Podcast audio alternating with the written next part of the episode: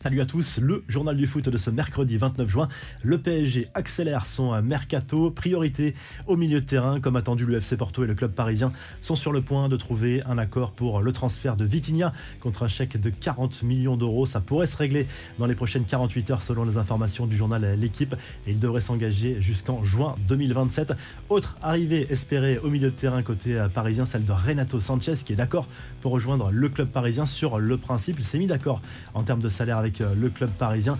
Pour le moment, ça bloque au niveau du prix du transfert. Les Lillois se montrent un peu gourmands et veulent un chèque de 30 millions d'euros, alors que le Paris Saint-Germain fait une première offre à 10 millions. Et côté départ, toujours concernant le Paris Saint-Germain, Xavi Simons s'est engagé avec euh, le PSV Eindhoven, alors qu'il devait prolonger d'abord son contrat avec euh, le club de la capitale. Il s'est finalement engagé libre en faveur du club néerlandais, mais le club parisien a inclus une clause de rachat de 4 millions d'euros pour l'été prochain.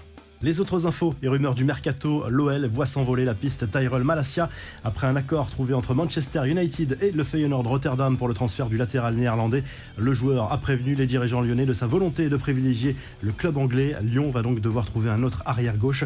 En première ligue, Newcastle a officialisé l'arrivée de Sven Botman, le défenseur central néerlandais, quitte le LOSC pour les Magpies où il vient de signer un contrat de 5 ans, montant de l'opération 40 millions d'euros. Rafinha, lui, est peut-être en train d'échapper au FC Barcelone. Le Brésilien pourrait prendre la direction de Chelsea lors du mercato estival. Selon Sky Sports et The Athletic, les Blues ont formulé une offre d'environ 64 millions d'euros pour l'ailier de Leeds. Arsenal est en train de se faire doubler dans ce dossier. Les infos en bref, après les fuites, la présentation officielle, le maillot domicile du PSG pour la saison 2022-2023 vient d'être dévoilé par l'équipementier Nike. Il marque le retour de la fameuse bande blanche entourée par deux bandes rouges beaucoup plus fines de chaque côté. On file en Amérique du Sud avec les huitièmes de finale aller de la Copa Libertadores à suivre la nuit prochaine. Un duel à 100% argentin entre Vélez Sarsfield et River Plate. Les Paraguayens de Chiro Porteno reçoivent Palmeiras. Flamengo joue sur la pelouse des Colombiens du Deportes Tolima. La nuit dernière, le choc de la soirée opposée, les Corinthians à Boca Juniors. Score final 0-0 pour cette première manche au Brésil. La douche froide pour l'équipe de France U19 battue 2 buts à 1 en demi-finale de l'Euro contre Israël. Malgré une grosse domination, les mini-bleus ont été trop maladroits devant le but. Les Israéliens affronteront l'Angleterre en finale vendredi. Lionel Messi et Franck Ribéry se sont croisés sur leur lieu de vacances dans une soirée à Ibiza. Les deux joueurs ont longuement échangé, comme le montrent plusieurs vidéos diffusées sur les réseaux sociaux. Une rencontre dans une célèbre discothèque de l'île des Baléares. Luis Suarez, Ferran Torres et Seth Fabregas étaient également présents. Autre joueur présent à Ibiza, Marco Verratti, a lui été cambriolé alors qu'il louait une maison appartenant au Brésilien Ronaldo. Le montant du préjudice s'élèverait à 3 millions d'euros. Des sources proches de l'enquête affirment qu'une quantité importante de bijoux et d'argent en liquide ont été dérobés.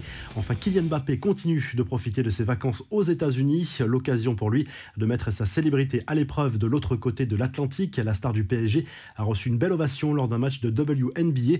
Il n'en parle pas forcément, mais Mbappé a emmené avec lui aux États-Unis 14 enfants de sa fondation.